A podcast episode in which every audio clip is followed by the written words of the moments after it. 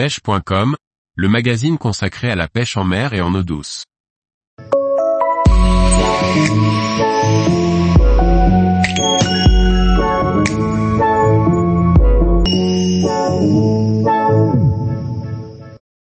Réservoir, maîtriser la pêche de la truite au blob et ses variantes. Par Jean-Baptiste Vidal. La pêche au blob nous vient une fois de plus d'outre-Manche et a révolutionné notre vision de la pêche en réservoir. Ces mouches particulières sont d'une efficacité redoutable. Un blob est une mouche de forme ronde, ovale et très colorée qui ressemble à un œuf. D'autres disent que cela peut ressembler à un agglomérat de daphnie. Dans tous les cas, les truites notamment arc-en-ciel en raffolent. Cette mouche, montée avec une chenille dense, courte et souvent bicolore, coule doucement et peut être utilisée seule ou sur un train de mouche. Une version flottante avec des yeux en mousse ou en polystyrène appelée blobby est une variante très prenante, et proche d'un booby. Le fab, traduire par faux mars blob, donc littéralement blob avec un cul en mousse, est lui aussi une autre variante du blob, mais cette fois-ci avec un morceau de cylindre en mousse au niveau de la courbure de l'hameçon, au cul, qui le fait flotter.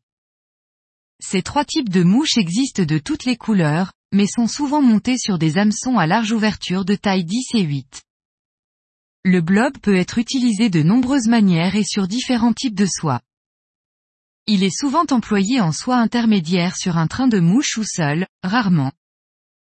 La technique dite de la corde à linge, est également assez employée et permet de soutenir une ou deux mouches dans une couche d'eau avec différentes densités de soie.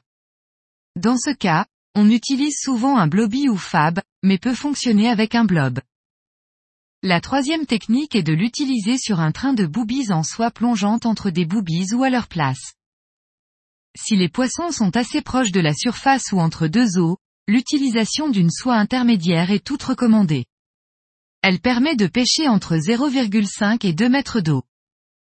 Le blob n'est pas une mouche que l'on anime rapidement comme un streamer, les animations sont souvent lentes, en tricotage, petite tirée ou sans rien faire si le vent permet de faire dériver votre soie et donc vos mouches. Le blob est souvent mis en pointe sur un train de mouches qui pourra être constitué de deux autres mouches. Cela peut être deux chiros, des nymphes, de tout petits streamers ou puic, mais aussi deux autres blobs ou un fab. Cette technique consiste à soutenir une ou deux mouches entre votre soie et la mouche de pointe, ici un blob, blobby ou fab. Le blob sera celui qui soutiendra moins les mouches. Il coulera doucement cependant. Le blobby et fab garderont les mouches en suspending à une certaine hauteur dans la couche d'eau. Dans ce cas, les mouches soutenues sont souvent des chiros ou des nymphes. Toutes les mouches peuvent être prises par les truites dans ce cas de figure. Le blob, blobby ou fab joue également un rôle attractif. Elle peut être utilisée en soie flottante pour pêcher sous la surface et maintenir vos chiros quelques centimètres sous le film de l'eau.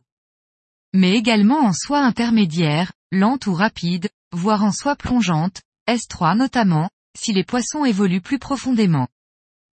Il est courant d'animer par toute petite tirée ou en tricotage. Les touches sont souvent assez violentes, mais peuvent être discrètes. Il est donc important de garder une certaine tension dans le bas de ligne et la soie tout en conservant la canne un peu de biais notamment en fin de dérive, afin d'éviter la casse. En soie plongeante, S5 à S7, lorsque les truites sont au fond ou proche de celui-ci, le blob peut être intercalé entre deux boobies, ou sous un seul booby.